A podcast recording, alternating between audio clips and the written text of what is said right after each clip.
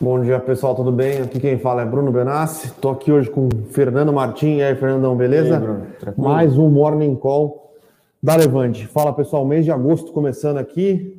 Uh, esse ano está passando rápido, hein? Primeira sessão de agosto. Foi o primeiro semestre, foi o primeiro mês aí do primeiro semestre também, foi julho.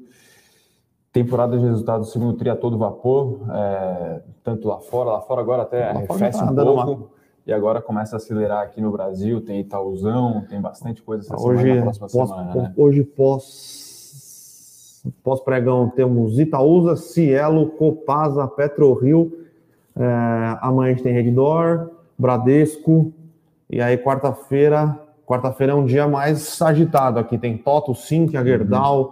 Banco do Brasil, Petrobras, Braskem, Uh, bastante coisa, e aí semana Sim. que vem, realmente, semana que vem, é um Deus nos acuda aqui.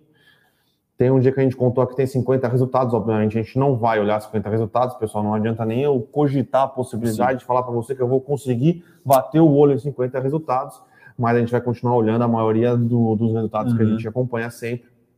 E é isso, né? É, acho que na última semana a gente chegou a soltar um eu com isso aí, com oito ou nove resultados. Oito ou nove, né? não, foi, foi oito, foi três lá fora e cinco. Sim na verdade, foram nove, três lá fora e seis aqui dentro. É. Então, a gente tem tentado trazer o máximo possível de conteúdo com as análises, né? A equipe aí é, crescendo também, enfim. E aí, lembrando que você pode acompanhar todos os detalhes do nosso Eu Com Isso. Morning Call aqui é sempre para trazer as notícias do dia, mas o pessoal que já se reuniu cedo para selecionar as top news aí, né, Bruno? É isso mesmo? Final sim, de semana sim. aí que... Sem, sem, muita, sem né? muitas novidades, né? Uh, esse é um mês acho que vai ser um mês importante. Uhum. Mês de setembro talvez seja o divisor de águas, tá? Mas a gente teve alguns dados macroeconômicos importantes já sendo divulgados. Inclusive, a gente vamos ver quando é que você vê o PMI industrial no Brasil, que saiu às 10 horas da manhã. Uh, é, o PMI industrial brasileiro continua mostrando que a indústria está acelerando, tá? Então, 56,7 de 56,4. Lembrando que PMI Sempre que ele vem acima dos 50 pontos, quer dizer que a atividade está em uhum. expansão. Sempre que ele vem abaixo dos 50 pontos, ele indica que a atividade está em retração.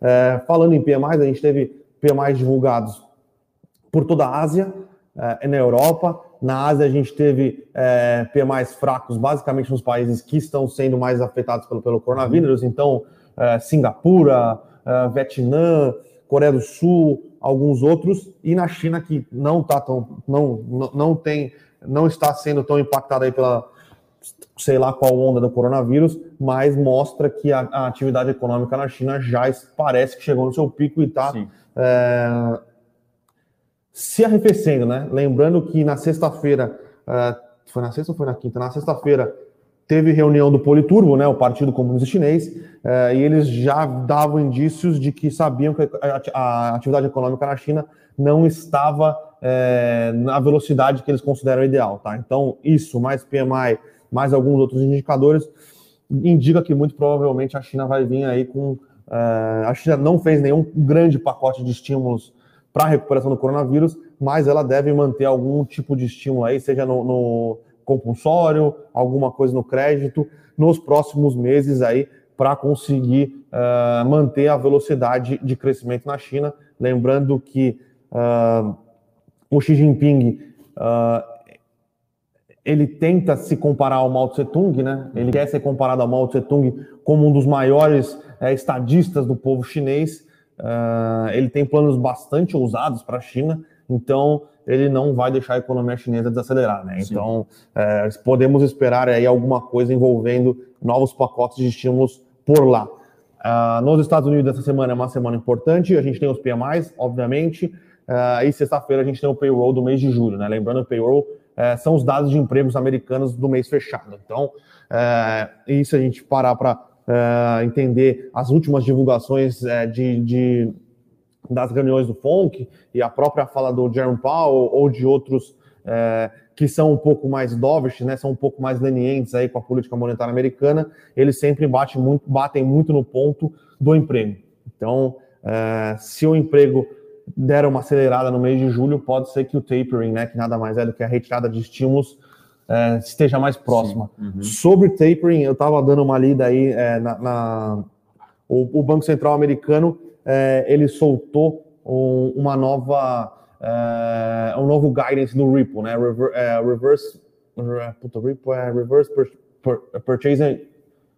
Ah, é uma, é um, tem o reverse Ripple, né? Que é quando os bancos têm muito caixa, eles fazem empréstimo, eles compram e vendem títulos para o governo americano, né? Então o governo, na verdade, quando tem muito caixa, o governo americano faz um swap de títulos no mesmo dia e paga uma taxa é, para o banco para os bancos não acumularem muito caixa dentro deles. E, e, tem o Ripple, é que quando os bancos eles têm muito colateral, então muito título, é, o Banco Central americano recompra e vende é, esses títulos é, dos bancos. Então, o, o, Reverse Ripple continua, tem uma taxa de 5 base points por ano, então é uma remuneração pífia, né? Mas vale mais a pena do que você deixar o dinheiro parado no caixa, Sim. que o dinheiro parado no caixa não, não gera nada. Mas o Banco Central Americano ele aumentou o, o, o, programa de Ripple, né? Deles. Então o Banco Central Americano está disposto é, a fazer esse trading de um dia com os bancos, se os bancos estiverem precisando de caixa, é, pagando com o banco pagando uma taxa muito pequena uhum. é, para o Banco Central, tá? Então isso pode ser é, já um, uma tentativa, ou pelo menos um estudo é, do Banco Central americano para estimular os bancos a aumentarem a quantidade de ativos, e se os bancos aumentarem a quantidade de ativo, na teoria facilitaria o tapering do, do, do Banco Central é, nos Estados Unidos, tá? Então, é, bastante coisa para acontecer, eu acho, essa semana, é, e não preciso nem falar que os próximos meses aí, com a, a começo das aulas, dos, começo das aulas nos Estados Unidos, aulas, aulas presenciais, né? Então você é, aumenta é, o número de, de mães ou, ou, ou, pais, mas acho que nesse caso são mais mães que voltam à força de trabalho uhum. porque o filho é, vai estar na escola e possibilita Sim. que ela não precise ficar cuidando dos filhos em casa e tem toda a questão do fim do, dos programas de auxílio nos Estados Unidos, né? Então é, bastante coisa para acontecer nos próximos meses. É, vamos ver a economia americana, a economia americana, como a economia chinesa parece que está chegando no pico aí, né? E sobre os Estados Unidos essa semana, é, lá tem recesso, recesso, também, tá, pessoal? Então, o Congresso americano vai entrar em recesso essa semana e existe a possibilidade de se voltar o pacote de, de, de infraestrutura de um trilhão de Sim. dólares, né? Então, é, outro ponto aí é, de mais estímulos sendo é, adicionados na economia americana. Então, é, e os PMIs da Europa vieram, em, na maioria, positivos, é, principalmente na Alemanha, tá? A Alemanha, que é o motor de crescimento do bloco europeu, teve bons números aí de vendas no varejo, né? É, retail sales, e teve bons números apresentados no PMI. Então, é, é uma semana bastante Sim. que começa bastante positiva, é, né? Eu ia falar isso, né? A madrugada foi positiva aqui, a gente teve o índice Nikkei subindo quase 2, a China vem se recuperando nos últimos pregões também. Na sexta, se não me engano, caiu, mas nos últimos quatro pregões tem sido de recuperação. É, sexta, então, sexta o mundo inteiro caiu, né? Exatamente. E aí até alguns resultados né, que saíram lá fora. Uh, bancos, né? A HSBC apresentou um resultado bom, Heineken, enfim. Então, alguns resultados aí, agenda micro também fazendo preços, né? E trazendo alguma, algum alívio. Lembrando que sexta-feira foi um dia bem azedo, como a gente Sim. costuma dizer, especialmente para o Brasil o Brasil caiu, se não me engano, 3, né? O Ibovespa caiu, caiu, caiu. Foi ali é, descolado um pouco do mundo, o mundo caiu 1,5, o Brasil caiu um pouco mais. É... Com também alguma preocupação fiscal. É que, né, dado, é que aqui é, aqui é difícil. Num, num cenário... Uh... Eu ia falar, no final de semana teve essa discussão dos precatórios. Né? Sim, tem a, teve a discussão dos precatórios e teve uma questão envolvendo, uh, na sexta-feira, é, uma possível tentativa de manobra é, para uhum. tirar o Bolsa Família do teto de gastos. Né? E agora tem a questão dos precatórios. Então, num dia que era azedo para as bolsas mundiais, você colocar mais esse balão de ensaio aí para negociação. É, Reforçou reforça, né? né? Reforça o call de venda, né? Ninguém queria ficar, ninguém queria dormir vendido, Exatamente. sabendo dessas possibilidades aí. É, então foi um dia mais negativo aí para o Ibovespa, caiu ali mais de 3%. Mas vamos ver, hoje deve ser um dia de recuperação. A gente tem até alguns resultados corporativos que a gente pode comentar. São empresas menores, né? Se não me engano, a Copel está no índice, né? A Copel está no índice. Não, na verdade, não foi o resultado de Copel. Não. Mas saiu também o resultado de Irani, que é uma mais small cap aí que veio novamente ao mercado, né? Ela fez o IPO, o re-IPO, na verdade, uma oferta grande para voltar a ter free float aí no ano passado e está apresentando seus resultados aí, melhorando bastante a governança corporativa. Resultado que veio aí bom, né, Bruno? Sim. É...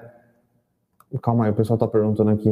É... Bom, pessoal, acho que vamos. A gente saiu notícia aí na, na mídia, vocês estão sabendo. Uhum. Uh, a XP comprou uma participação minoritária é, dentro da Levante. Nada muda, tá? É, só reforça a marca da Levante, é, a transparência da, da, da, equipe de análise, a qualidade da equipe de análise, é, tendo aí um, um, maior player aí do, do, do, investi do, do mercado de investimento brasileiro uhum. como nosso acionista.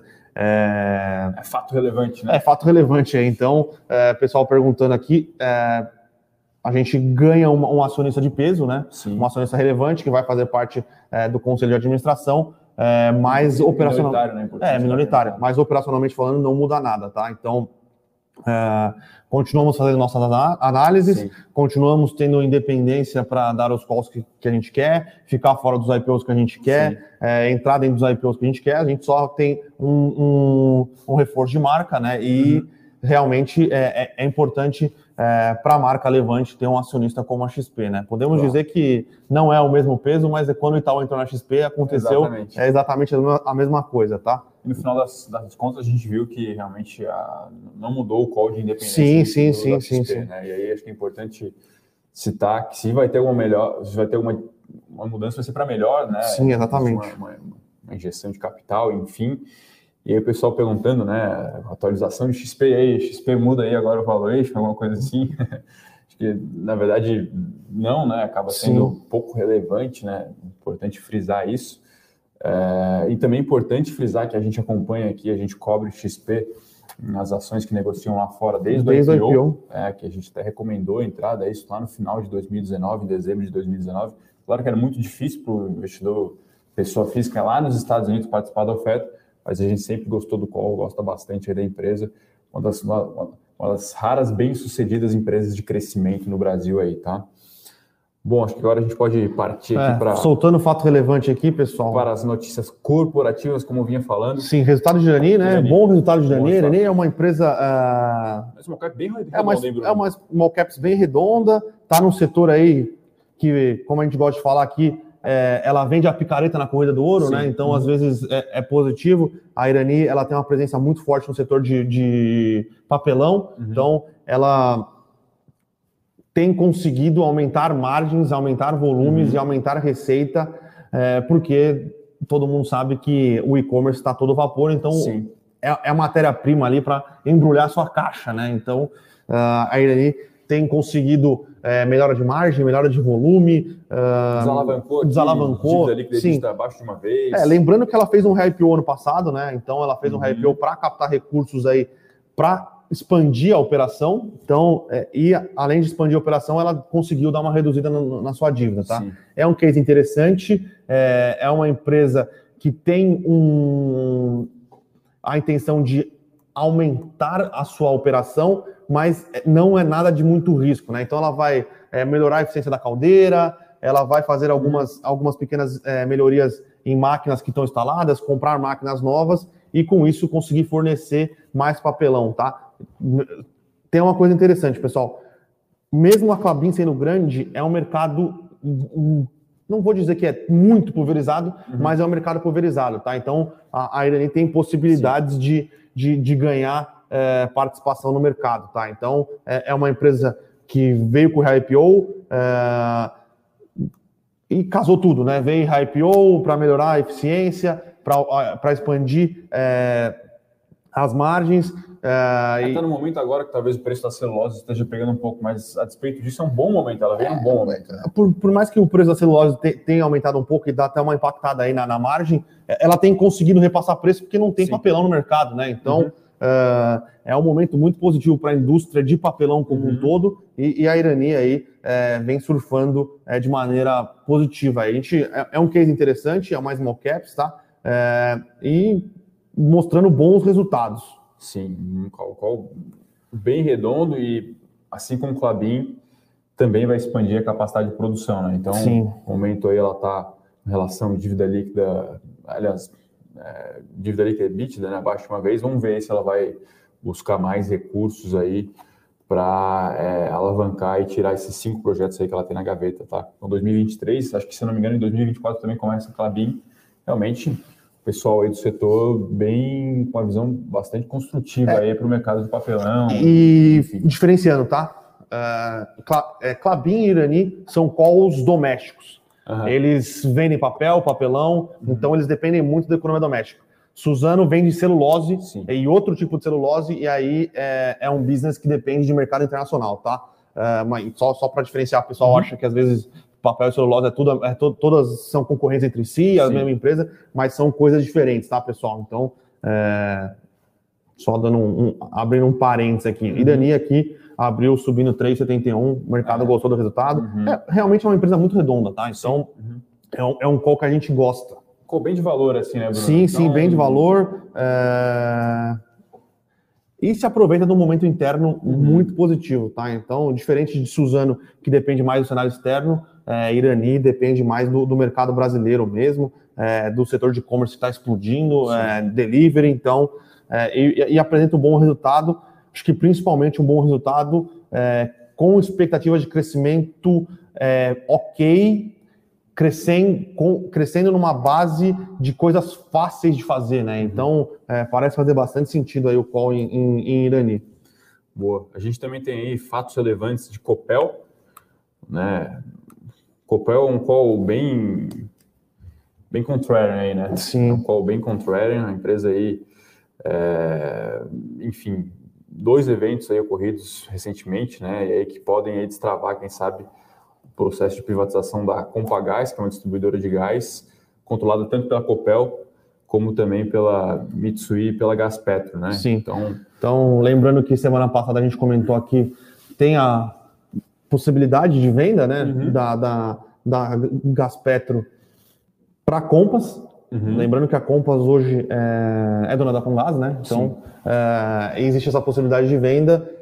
E aí parece que o governo do estado de São Paulo, do estado do Paraná, que é o acionista da Copel, né? Então é, vai uh, aproveitar essa possibilidade para já né, vender, vender a, a, a, empresa. Então já faz parte do plano da Copel. A Copel ela quer vender, ela tem vendido uma parte dos seus ativos, ela quer Sim. focar 100% na parte é, de ser uma empresa verticalizada de, de, de energia, então ter distribuição, trans, é, transmissão e geração elétrica, é, e parece fazer sentido, né? Então tem um outro trigger que precisa acontecer, que é a renovação é, da concessão de gás é, para além de 2024. Uhum. Hoje essa concessão vence em 2024, então é, um, é o próximo passo aí é, para destravar realmente a venda é, da empresa, tá? Então é, parece fazer sentido, parece fazer sentido para o case de Copel é, e se realmente acontecer, é, vai fazer muito sentido para a Compass, né? Uhum.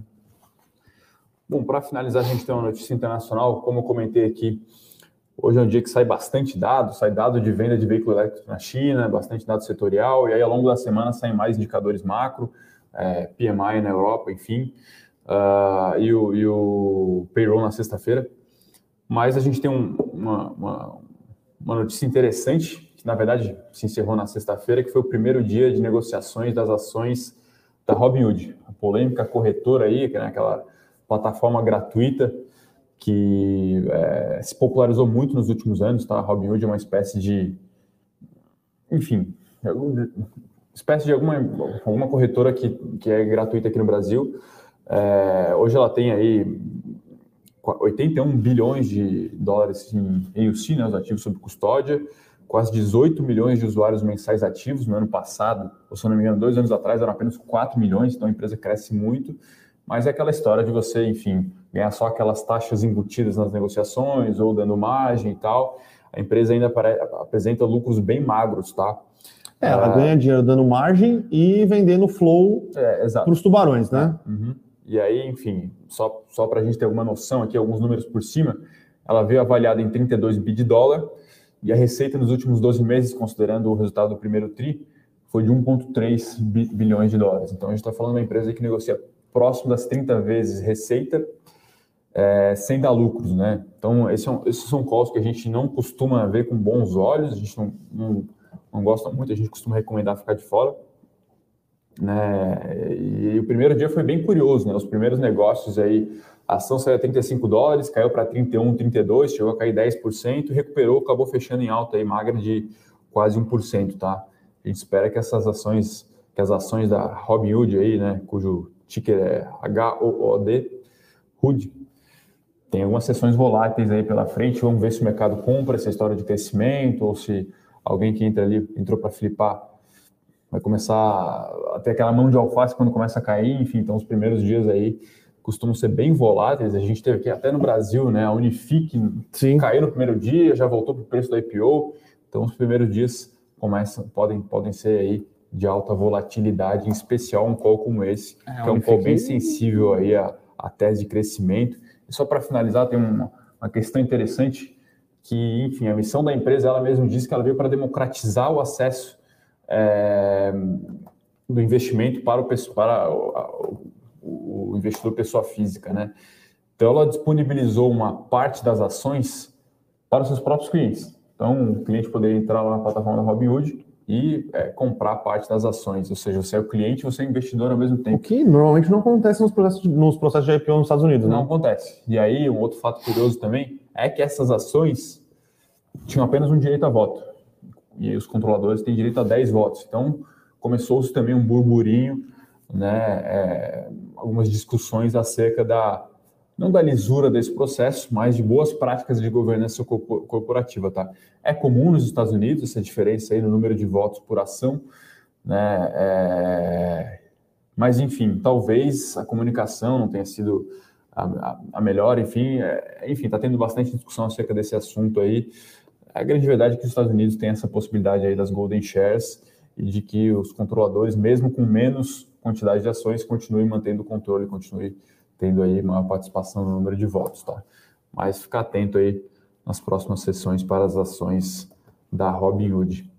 É, saiu também BB Seguridade, é, saiu hoje no, no começo do, do pregão, então, a gente não, a gente não comentou no nosso eu com isso, mas a gente bateu o olho no resultado. O resultado não foi dos melhores, tá? Então, teve aumento de centralidade, diminuição de lucro líquido, é, e aí hoje a, a empresa está sofrendo aqui, caindo 1,78, 1,8, vai. Uhum. É, o resultado não, realmente não foi um dos melhores.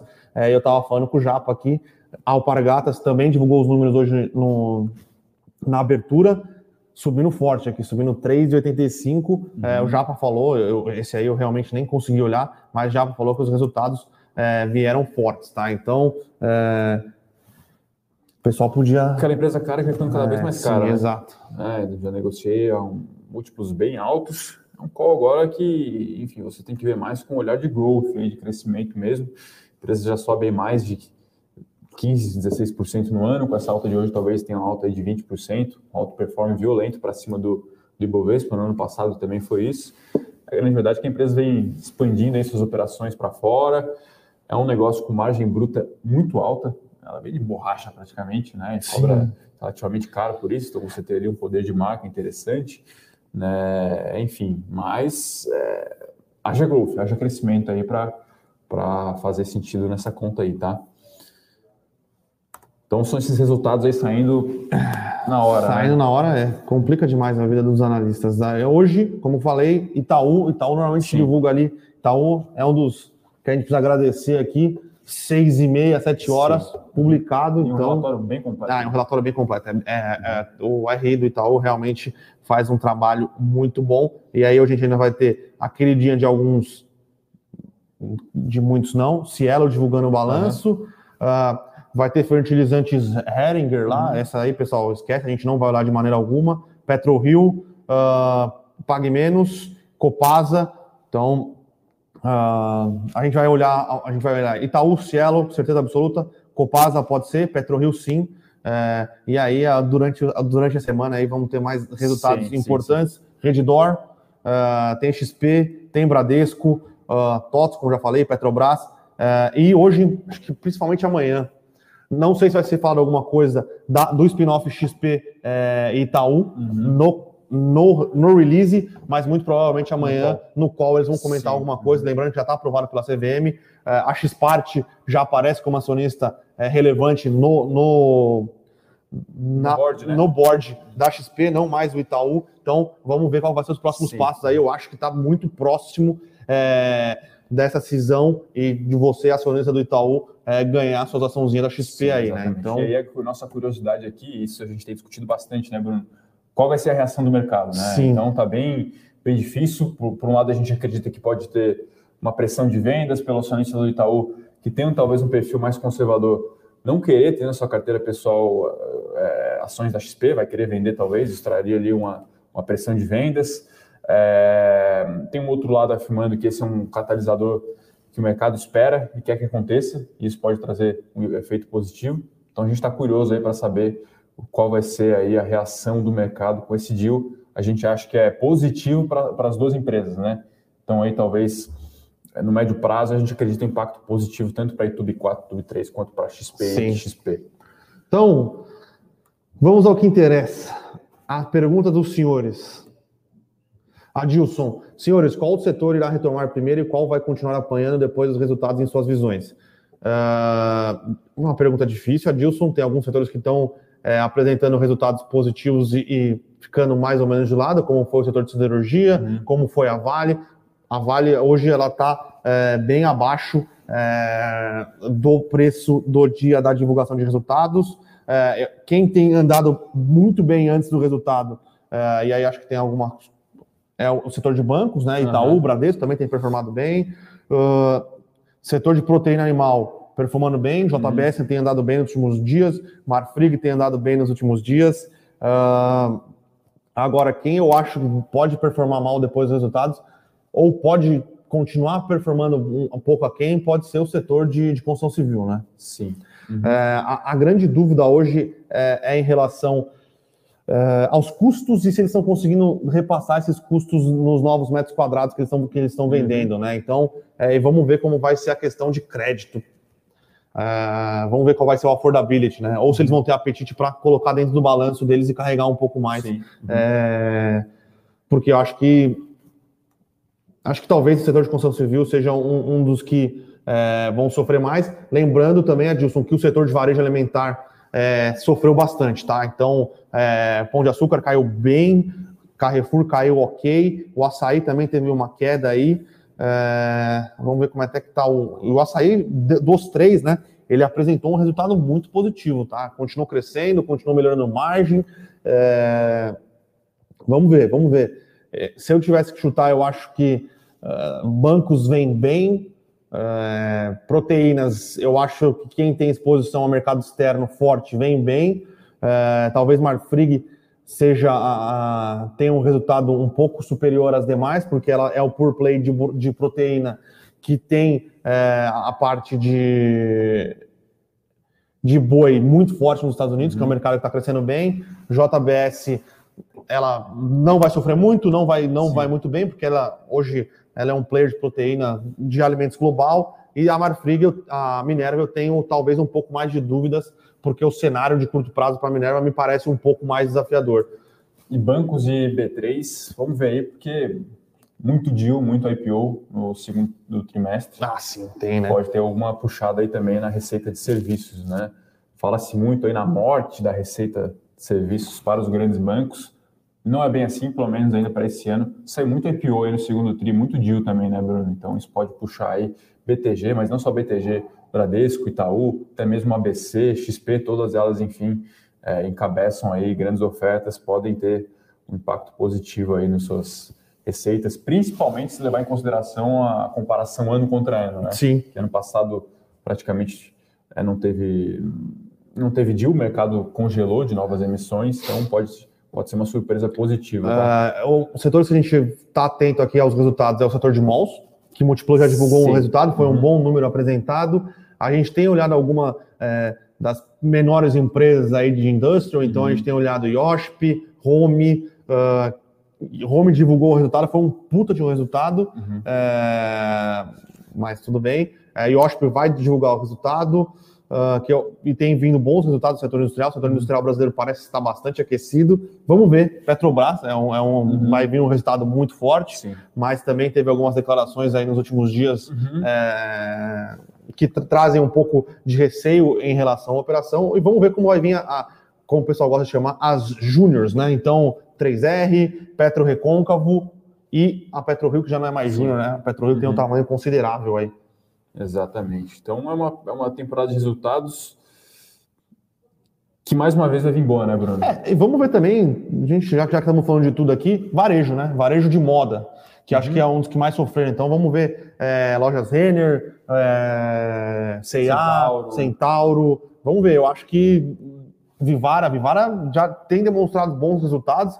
Ela fez um shift, né? Ela fez uma mudança é, muito rápida para conseguir melhorar sua operação digital. E parece que ela vendeu muito no Dia das Mães Exatamente. aí, abertura de shopping. Então vamos ver como vai ser. O pessoal que pergunta, né, o André, é, quanto tempo mais ou menos demora para fazer efeito no resultado quando a empresa faz uma grande aquisição, tipo o Magalu comprando a Cabum? Eu não sei se isso você está perguntando no mercado, já acho que já fez preço, né? Assim, no mercado já fez preço. Em dois dias subiu 5, 6, é, mais ou menos. Agora, isso para ser incorporado no resultado depende da aprovação dos órgãos. Agora, para começar a fazer de fato efeito no balanço, primeiro que o Cabum teria que crescer a uma taxa muito superior do Magalu, ou começar a ter uma sinergia muito grande, tá? A sinergia, eu acredito que o pessoal de M&A calcule para começar a ter efeito ali na margem depois de pelo menos um ano, um ano e meio, né, Bruno? Sim. É... No resultado, é, acho que é isso. Tem que Primeiro, depende do é, mês, né? Depende é, do mês. Já lembrando que não vai aparecer no mês, né? Não vai aparecer Sim. nesse resultado do segundo TRI, porque ela foi comprada em julho, então ela deve falar alguma coisa, uhum. mencionar e explicar um pouco mais uhum. no qual, mas não aparece nesse resultado. É... E vamos ver. É, tem, Parece exatamente se precisava da aprovação do, do CAD, não. Não eu lembro acho também. Eu acho que essa precisava. Não, é, sim, sim, sim, E aí talvez tenha que passar também, eu não lembro agora um fato relevante, se já tinha passado pela, pela Assembleia ou não. Isso não costuma ser impeditivo, principalmente nesse caso que é uma baita aquisição, mas normalmente é isso, tá? Aí fica determinado a partir de que mês vai ser incorporado no resultado, tá? Mas, é, enfim, caso é, tenha sinergia, demora bastante. Sobre né? Magazine Luiza, a gente, a gente quer olhar é, os deals pequenos, né? Porque ela fez muito deals uhum. pequenos que parecem agregar bastante coisa para o ecossistema. Então tem bastante delivery de iFood, delivery de comida, né? Delivery de Sim. iFood é brincadeira. Tem bastante delivery de comida, é, teve algumas outras coisas de uh, ah, para agregar inteligência ao ecossistema com empresa de tecnologia que ela comprou. Então, é, vamos ver, vamos ver. Pessoal que pergunta de Redditor, o resultado pode vir bom aí, né? Ah, não, o resultado de Redditor vai vir muito bom. Ela tem comprado hospital é, e adicionado dentro do seu ecossistema é, muita coisa, né? Sim. Então, lembrando que ela vai adicionando leitos no, no, no, no, no ecossistema dela e ela vai ganhando mais poder de mercado uhum. para fazer negociação com os grandes players aí, os fornecedores de, de insumos, né? Então, é, ela tem apresentado resultado, ela tem conseguido adquirir é, mais leitos do que era esperado no IPO. Então, a gente acha que o resultado de Redditor vem muito bom, crescimento de receita, crescimento de margem. É, e a Redditor tem um, um, ela vai ter um resultado contrário a, a das, da, seguradoras, das seguradoras, né? né? Seguradoras vão ter um aumento muito forte de siniestralidade, Redditor vai ter um aumento muito forte da utilização, de leitos. Então, a utilização de leitos é resultado na veia é, para a Redditor. Então, a gente acha que o, o, resultado tende a ser bastante positivo, tá? Aquela história de que enquanto, enquanto uns choram, outros vendem lenço, né? É, tem uma pergunta muito boa aqui do Isidoro, tá? É perguntando de elétrica, falando que as ações estão de lado há um ano. A gente não. Esse não é, um, não é algo apenas inerente ao setor. A gente vê telecom de lado também, a gente vê seguradora de lado. Alguns setores nos parecem bem amassados. O próprio aí, né, banco ficou de lado muito tempo, começou a andar uhum. agora só, né? Sim. Então, uhum. é, elétricas, eu acho que tem uma. Agora, principalmente, no começo da pandemia, tinha uma questão envolvendo inadimplência. Uhum. Então, era o call de inadimplência, Uh, depois foi o qual dos possíveis impactos é, de como o governo ia é, possibilitar a inadimplência, se ia deixar, se essas elétricas poderiam desligar ou não a luz. Uhum. E agora é um call. É, é um call de energia elétrica, né? Então, Sim. energia elétrica subindo, uh, ninguém sabe qual, vai ser o verdadeiro impacto uh, da ausência de chuvas e é um call de juros, né? Então. E assim, mas se você tem posição em duas empresas, é, eu ficaria confortável com a posição sim, comprada, sim, né? Pensando em longo prazo, não vejo algo que tenha mudado estruturalmente para o setor, tá? Ficaria confortável aí que se você tem a posição em uma boa empresa. Uh, o Vinícius aqui tem uma pergunta para mim e para você. Primeiro, quais, quais os principais cavalos para estar posicionado até o final do ano? A gente fala aqui de alguns setores que a gente gosta, né, Bruno? É, gente acha que commodities vai continuar performando bem ainda. Né? Tem empresa aí negociando o quê? Duas vezes e meia, três vezes a geração de caixa potencial em um ano? É, não, sim. Então, a Vale está negociando essa, é, nisso, uh, CSN também, Gerdau uhum. também, uh, mas são players que a gente acha interessante até o final do ano e pensando que a economia mundial vai continuar crescendo Sim, num nível exatamente. relativamente ok, tá? É, mas a gente acha, começa a achar interessante é, alguns players domésticos para aproveitar. Uhum. Então, a gente tem montado posições é, em algumas coisas de varejo, Sim. algumas coisas de indústria. Então, a gente tem diversificado um pouco mais a nossa carteira, tá? Inclusive, como a gente falou aqui, a gente tem gostado bastante do setor de fibra ótica, né? Então, uhum. vocês sabem, a gente soltou o relatório aí do, do IPO da Unifique e do, do IPO da Desktop, que são empresas que a gente gosta. É, é um call é, de crescimento estrutural aí de longo prazo para o Brasil. Quase um call de infraestrutura. É né? quase um call de infraestrutura. Então, vai ter que ter muito investimento aí em, em fibra ótica, é, seja para melhorar a, o serviço prestado para pro, os usuários finais, uhum. ou seja, para conseguir é, aguentar o 5G, né? Então, uhum. é, é, um call que a gente gosta bastante também, Vini. O Vini que pergunta também de se a empresa de energia elétrica tem um yield interessante nos Estados Unidos. Sim, também tem yield interessante. Não só elétricas, como energia geral, né? Petróleo Utilities também. tem. Utilities, então é, é bem parecido. A diferença é que tem alguns outros setores lá que aqui no Brasil ainda não são tão é, ou consolidados ou tão, tão fortes. Né? Então, tem empresas lá de tecnologia que pagam dividendos, a própria Microsoft paga dividendo, claro que o yield não é tão alto por conta do valor de mercado que é expressivo, e lá também tem uma particularidade que algumas dessas empresas de tecnologia não distribuem dividendos, mas remuneram o acionista por meio de recompras. Tá? Então, por exemplo, no primeiro TRI, Google anunciou um programa de recompra de 50 bilhões de dólares, isso acabou fazendo muito preço. Recompra significa o efeito contrário à diluição, é uma é, concentração, é como se o seu lucro por ação aumentasse, enfim, a sua fatia na empresa aumenta. Então tem essas particularidades, tá? Mas sim, a energia elétrica lá também tem yield interessante. A gente só acha que é um desafio aqui do Brasil analisar a empresa elétrica de lá, tá? A gente acha que o Brasil é relativamente bem servido de empresas de energia elétrica com yields altos. A gente gosta aqui do setor de transmissão, a gente gosta de algumas geradoras, algumas distribuidoras também. Então a gente acha que não faz tanto sentido ter assim uma elétrica americana na carteira, tá? Se for para ter exposição lá fora ou receber é, yield em dólar, a gente prefere outros setores.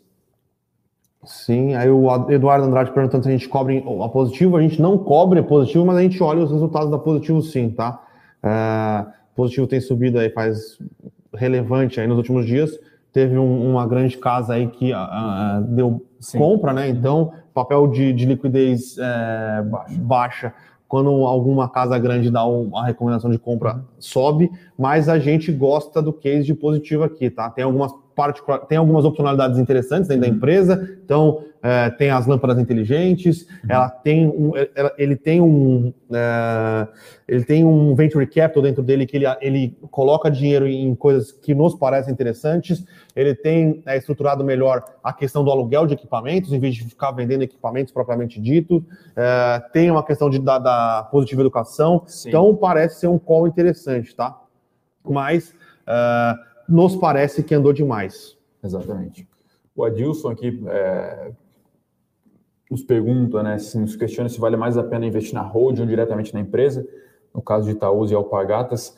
Olha, no caso de Itaúsa, a gente faz conta praticamente Itaú para Itaúsa, tá? Se não me engano, 90% é, do Itaú está dentro da Itaúsa, os outros 10% é Duratex e Alpargatas. Então, é pouco relevante é, atualmente. Itaúsa é praticamente um meio de você comprar Itaú ainda. Com desconto com desconto, e aí o pessoal opera desconto, né? Ver se esse desconto está abrindo ou fechando.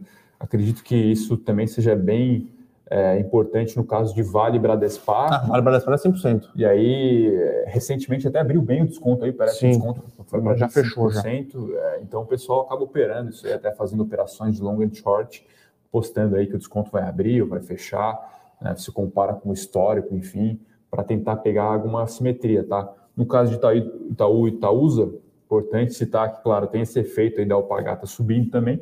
Sim. apesar de ser ali é, menos de 10%, Duratex também no momento é operacional bom, então passa a fazer um pouco mais de sentido fazer essa conta e também Itaúsa não vai receber a ação da o acionista de Itaúsa não vai receber na sua conta. Vai ficar né, na Itaúsa. É, a ação da XP. Então, isso seria mais um motivo para esse desconto do ponto de vista racional abrir, tá? Então, essa comparação histórica para tentar pegar uma simetria passa a ter um pouco menos de sentido. Pelo menos essa é a minha visão. Sim. Uh, o tema do Márcio aqui. Bom dia. Expectativas positivas para, para a Suzano? Eu acho que o resultado do segundo TRI é um divisor de água, pensando no curto prazo para a Suzano.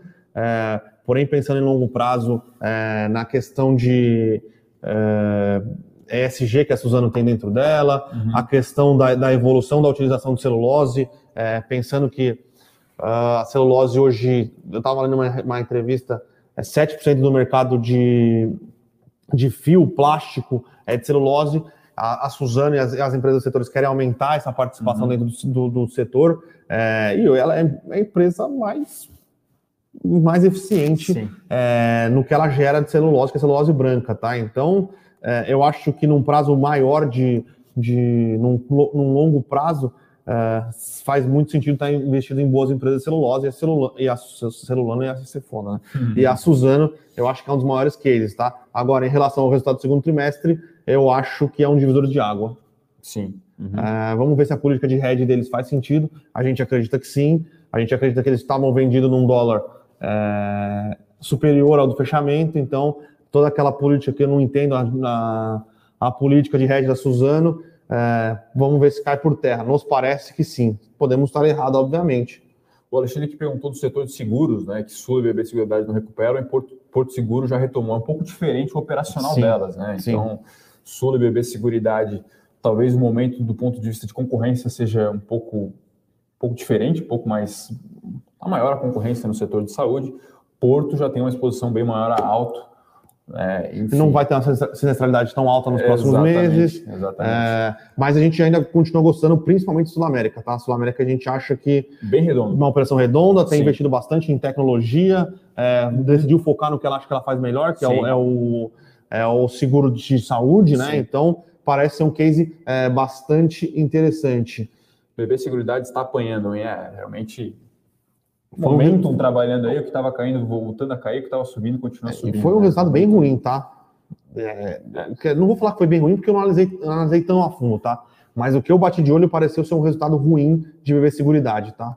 O Josaldo aqui pergunta, falou aqui que a gente recomenda a entrada em desktop, em Unifique, e alguma opinião sobre Brit 3? Brisanet. Brisanet. Uh, também, né? É um case interessante, parece fazer sentido, porém ela já está no mercado mais consolidado por ela mesma, né? Ela tem um, um, crescimento é, que a gente considera um pouco mais difícil. Uh, e ela veio num, num, múltiplo bem mais caro que as outras duas, tá? Uhum. Então, uh, é isso, mas parece um case interessante, tá? A gente até discutia a possibilidade de. Claro que isso é mais. Não tão interessante operacionalizar, mas fazer um, um call, um basket de infraestrutura sim, de fibra, Sim, a né? gente pensou em fazer isso, comprar, comprar as três, uma participação Como pequena em cada uma. Apenas, é, né? Sim, sim. Até porque, eu... em tese, elas não tendem a se... Vai demorar, não, vai demorar muito. Lembrando, desktop, interior de São Paulo, é, Brisanet, é, o, o, Nordeste inteiro, ela tem participação sim. relevante no Nordeste inteiro, é, e Unifique no, sul, no, no, centro de Santa Catarina, né? Tá, uhum. Já está começando a expandir um pouco mais, está indo um pouco mais para o Rio Grande do Sul, demoraria anos para elas, Exatamente. elas competirem entre si. O Vini aqui pergunta se é perigoso ficar totalmente fora do setor de tecnologia para achar caro demais. Olha, a gente está cada vez mais chegando nessa conclusão, tá?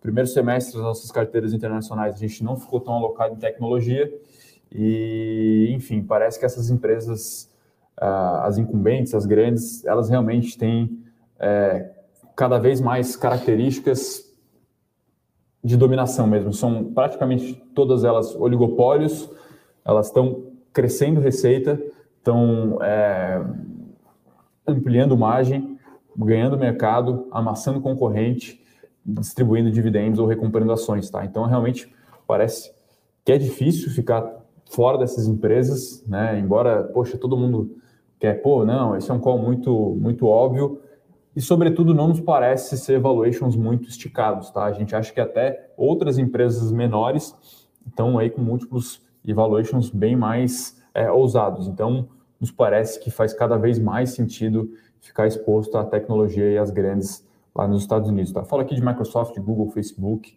Amazon, Apple. Apple talvez não tanto, mas enfim, nos parece que esse é um caminho interessante. Não sei se você concorda, Bruno. Concordo, concordo. Mas é, é realmente incrível o poder aí que essas empresas têm. Aí, claro, existem vários estudos, né? A gente gosta bastante do Scott Galloway, que é um cara do marketing, que ele vai lá no fundo e fala que essas empresas é, emanam na população alguns desejos primitivos, é, né? A Amazon é o caso da acumulação, é você poder comprar barato.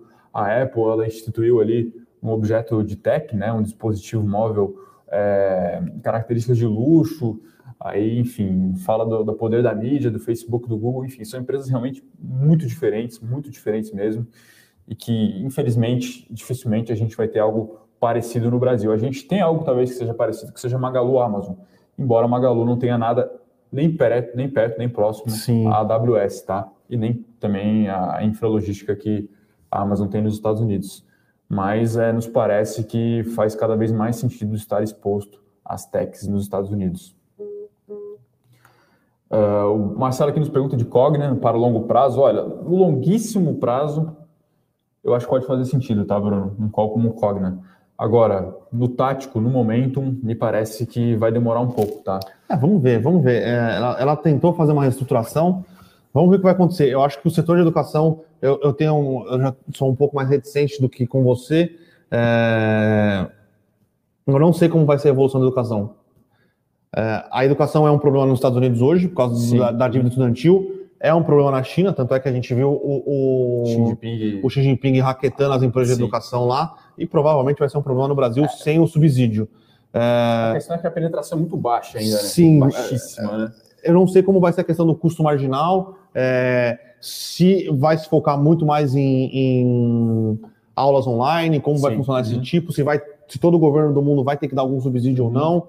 É, vamos ver, não é um setor simples, eu é, acho. É um setor de pensar no, no, longo prazo. Pensando em Brasil, né, e esse salto de produtividade que a gente deveria dar, é, education é, é peça-chave, assim. A gente tem alguns setores no Brasil que são bem, bem, bem peculiares, tá? Por exemplo, turismo. Se a gente comparar a penetração do PIB turismo do Brasil com o México, o Brasil ele é ínfimo e a gente tem um potencial de turismo muito melhor do que o do México. Então a gente não explora muito bem alguns setores, tá? É, e frente a isso surgem também oportunidades para algumas poucas empresas. A gente teve também empresa brasileira de educação que foi abrir capital lá a fora. Vasta. Não, tem a, tem a Vasta e tem, tem a... mais uma, eu não lembro o nome tem agora. Tem uma lá do, lá, é, do Nordeste, uma, Arco, é famoso né? Arco, Arco, isso, é, que é então, é o Escobar e fica falando bastante exatamente, da Exatamente, Então são setores aí que têm essas oportunidades agora. Me parece, do ponto de vista até meio técnico, sem momento nenhum, é, claro, né, essa desconfiança gera desconto. Agora, no longo prazo, talvez dê certo. Agora, eu, eu, eu não teria uma carteira pensando aí. Não, sei, também não, meses, também tá? não. Aí, uma pergunta aqui do Rodrigo JV Grupo: o resultado de Gerdau pode surpreender forte? Cara, a gente viu números muito fortes de CSN e muito fortes de Uzi Minas. A gente é, vê a Gerdau como uma empresa melhor preparada do que as Sim. duas, ela é mais rentável, ela tem um management melhor, melhor, ela tem uma exposição forte à siderurgia nos Estados Unidos. Uhum. A gente acredita que o resultado de Gerdau vem muito forte. Agora Sim. a questão é, as, as empresas CSN e os Minas apresentaram bons resultados e não andaram muito, né? Uhum. Então, é, mais o resultado em si deve ser bastante positivo, tá? Josualdo aqui pergunta de infraestrutura de, de telefonia, na verdade, de telecomunicação como um todo, como uma AT&T. AT&T é um clássico é, call de dividendos, tá? Então tem um yield bem alto, só que você paga um preço por ter um dividendo alto, né? Que é não ter crescimento. Então, a empresa que cresce muito pouco, telefonia nos Estados Unidos tentou de alguma forma se beneficiar do bom da mídia, mídia digital, é, né? A gente sim. cada vez mais usando, aumentando o tempo de tela como um todo nos nossos dispositivos móveis, nossos computadores pessoais, e acabou que não deu muito certo, tá? Nenhuma conseguiu é, praticar isso muito bem. É, acredito que sim, faça sentido estar exposto à infra, principalmente ao 5G. Agora, as empresas, você normalmente paga um preço por isso, que são as empresas crescer muito pouco. Principalmente telefonia móvel, e como a gente fala aqui, é, já é muito penetrado, até mesmo no Brasil é muito penetrado. É, e aí acaba sendo, como o Bruno gosta de falar aqui, um roubo, um jogo de rouba-monte, né? Sim. Então, ó, isso, isso, você acaba entrando num, num aspecto meio promocional perigoso na outra ponta também são setores oligopolizados, normalmente são três ou quatro grandes players que atuam num país. Então, assim, é um call de dividendos, mas que, frente né, a essas grandes empresas de tecnologia, muito provavelmente você vai cair ali numa, numa alto performance, né, numa, numa underperform, na verdade, uma sim, performance sim, bem sim. abaixo dos índices, tá? É, é algumas foi a AT&T que comprou uma, uma porrada de coisa de mídia, não conseguiu rentabilizar, teve Exatamente. que vender. Verizon também. Verizon... HBO não era da AT&T? Qual que era? Exatamente. É, eles, eles, tentaram, é, porque eles sabiam que o mercado endereçável deles tinha morrido, né? Então eles tentaram comprar algumas coisas de mídia e não acabaram pagando caro e não conseguiram é, rentabilizar, né? Acho que ela vendeu... Cable, acho que ele tinha um cable, não é? é? Mas esse ano, mais recente, ela vendeu ao Warner. Né? Enfim, depois a Warner se juntou com a Discover para entrar no streaming. A Verizon tentou atacar a mídia, tentou ir para dentro da mídia, comprou o bom e velho Yahoo, mas aí peitar o Google, meu amigo, é difícil. é difícil, né? Essas empresas, a gente costuma dizer aqui, que tem uma externalidade de rede muito poderosa. Então, o fato delas crescerem fortalece o seu negócio, né? A externalidade de rede, o efeito rede que se fala. É muito difícil competir, tá? Então, cada vez mais, você usa o Google, o buscador, o buscador vai ficando mais inteligente, vai ficando mais personalizado, vai te entendendo melhor, vai te sugerindo coisas melhores, consequentemente acaba sendo uma plataforma de advertising, de publicidade mais assertiva, consegue vender isso melhor. Então é uma escala, um efeito rede meio, até o momento, é claro, meio infinito, assim. Então por isso que nos parece fazer cada vez mais sentido ficar exposto às big techs. O Adilson falando uma verdade aqui, também acho. Vamos, vamos ver, né? Palmeiras é freguês São Paulo em mata-mata. A verdade é essa. Mas vamos ver o que vai acontecer. Muita água para passar debaixo dessa ponte aí. E lembrando que tem bar na Libertadores também. Então. O Vini aqui pergunta de Deep Value, né? Deep Value é uma. Não, não digo que é uma técnica de investimento, mas é uma, uma estratégia de investimento de comprar empresas que estão em momentos operacionais ruins, ruins e você tenta pegar uma virada de chave, ali, um turnaround. É, são casos de investimento normalmente mais complexos, que demandam uma, uma análise bem mais aprofundada e, e difíceis de acertar, tá? É, uma, o exemplo mais recente é Oi, talvez, aí no Brasil, que ficou muito conhecido, teve um alto apelo de investidor pessoa física, mas tem vários outros. Anos atrás também teve se não me engano, isso foi em 2017 ou 2018, Taurus também, que passou por um movimento parecido. A gente tem diversas outras aí, microcaps, a gente sempre chama atenção aí para cuidar, para não confundir o conceito de microcaps com microcaps, tá? Tem muita empresa aí saindo de recuperação judicial agora, subindo 30, 50% no dia, 100%, mas você amplia ali a janela do gráfico e vê que nos últimos 10 anos a ação está caindo 90 ainda. Então, ficar bem de olho. É difícil, o mercado é um não é bobo. Difícil, tá? E se você tem diversas outras boas oportunidades na, na, bolsa, empresas descontadas ou IPOs interessantes, não nos agrada tanto essa perspectiva do deep value, tá? Então, é, esse é meio que o nosso posicionamento. Agora, se for colocar ali um, um troquinho, né, Bruno? Um, um dinheirinho ali é, da cachaça, se coloca ali. É, tá bom. O Júnior aqui de Vivar. Vivar, se não me engano, foi uma das empresas que mais caiu em julho aí, Bruno. Via varejo? Via varejo, hein? Ah, eu acho que vai vir um. Caiu 20, acho, no mês. Vai vir um bom resultado. A, a gente acha que a empresa ela, ela já fez o turnaround, está no novo Sim. patamar. Uhum. É, vamos ver como é que vai vir o resultado. Vamos ver margem, vamos ver a questão de omnicanalidade, uhum. vamos ver crescimento dos sellers no, na, no, no marketplace. Uh, vamos ver se ela conseguiu gerar caixa, né? Porque Exatamente. ela fala que ela gera caixa, mas a gente tem algumas dúvidas sobre é, aquele número que ela mostra. Ela é... troca lá um operacional por uma dívida, né? Tudo bem, eu acho que não tem nenhum problema. A, empresa em crescimento costuma queimar caixa, mas não precisa falar para mim que você está gerando caixa, Sim, né? Uhum. Uh, mas a gente acha que é uma empresa que ainda continua é, crescendo bem uhum. é, e tem algumas opcionalidades, opcionalidades positivas. O Banquinos parece uma opcionalidade positiva, uhum. se não for com muita sede ao pote, né? Uhum. Lembrando que o Banquinho agora, a estratégia da Via Varejo é dar crédito pessoal mesmo, então, uhum. para a sua base de clientes. Uh, tem alguma coisa que eles querem uh, usar, transformar a sua plataforma logística num serviço vendido para terceiros, né? não só uhum. para os sellers, mas para terceiros. Quem quiser utilizar é, a, a, cadeia logística da Via Varejo vai poder. Uh, vamos ver. Ainda assim fica muito atrás de Magalu, né? Magalu sim, sim, sim, sim, atrás, sim, né? sim, sim, sim, Mas... Eu acho que a Magalu. E eu acho que tem, tem um impacto uh, da aquisição da Cabu no resultado da Via, com a Via Varejo, porque a Via Varejo tinha uma venda de eletrônicos muito forte é, coisa que a Magazine Luiza não tinha, e a Magazine Luiza veio, comprou a Kabum e vamos ver o que vai acontecer, tá? Exatamente, então, exatamente. É, mas é o que eu já falei aqui algumas vezes, eu não, eu não acho que teremos cinco, seis grandes players de e-commerce no Brasil, Sim. Uh, mas eu ainda acho que estamos alguns anos longe de, de, de, de chegar nessa decisão, uhum, né? Uhum. Porque, pessoal, você tem que lembrar que uma hora o cara vai continuar queimando caixa, o cara vai falar, porra, não aguento mais, te dar mais dinheiro, Exatamente. mais follow-on, mais dívida para você continuar crescendo e você não, não rentabilizar. Então, acho que, acho que a gente não está nesse momento ainda e ainda tem espaço para elas continuarem Exatamente. se degladiando. No final das contas, é ótimo para a gente, tá? Então, Exatamente. eu adoro entrega mais rápida, é, eu adoro preço melhor, eu adoro várias coisas. O problema é, é vamos ver até quando, né? Ontem adquiri alguns itens pelo Mercado Livre, chegou domingo lá em casa, domingo à noite. Então tem essas, essas boas novidades aí, o consumidor cada vez mais exigente, né? Tem qualidade da entrega, né? É, enfim, velocidade. É, essas empresas tentando aí embarcar tecnologia para conseguir atender todo mundo, né? E infraestrutura logística também. É... O que é caro.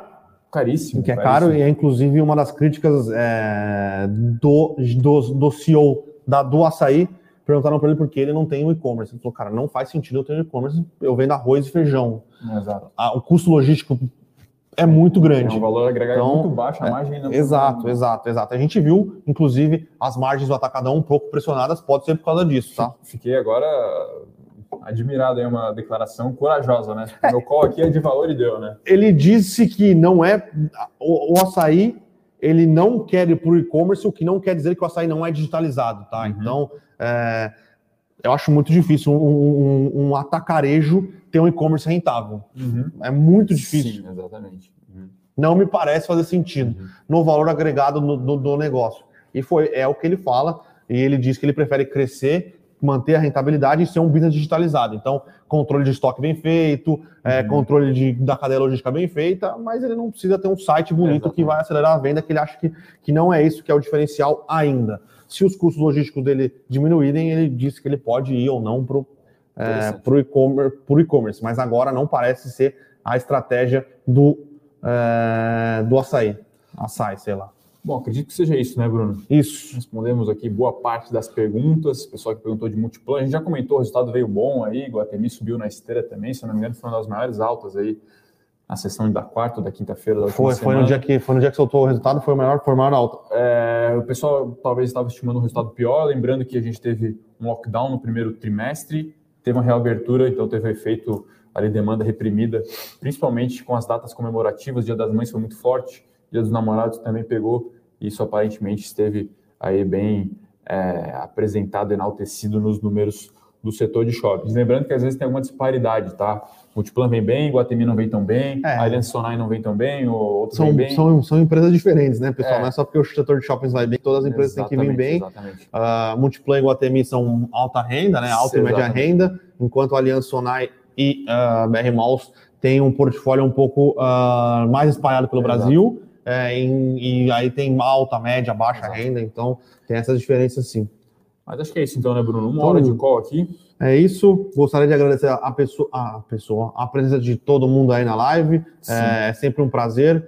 E agora, parceiros da XP, né? Exatamente. Agradecer o pessoal que parabenizou. Lembrando, tá, pessoal, que pra gente, né, o pessoal aí que é, é, nos acompanha diariamente, não muda nada, nossas análises estão aqui as mesmas Esperamos melhorar aí essa semana, bastante resultado. Devo voltar aqui na quarta para comentar aí Alibaba, qual aí China, vamos ver. Esse é, ó, esse é um deep velho. Esse é um. Mentira, não é não, tá, um... Vini? Mas é um case de, de valor é... que depende de é outras variáveis. Buy the deep, né? O é, pessoal fala, né? Como, vamos comprar com a faca caindo, aí cada um tem uma tem uma, uma perspectiva, né? Mas agradecer a presença de todo mundo aí, semana toda tem pregão, a gente vai estar aqui no Morning Call, no fechamento e, claro, aí nos relatórios também das nossas séries. Um abraço aí para todo mundo, boa semana. Valeu, pessoal. Obrigado, hein?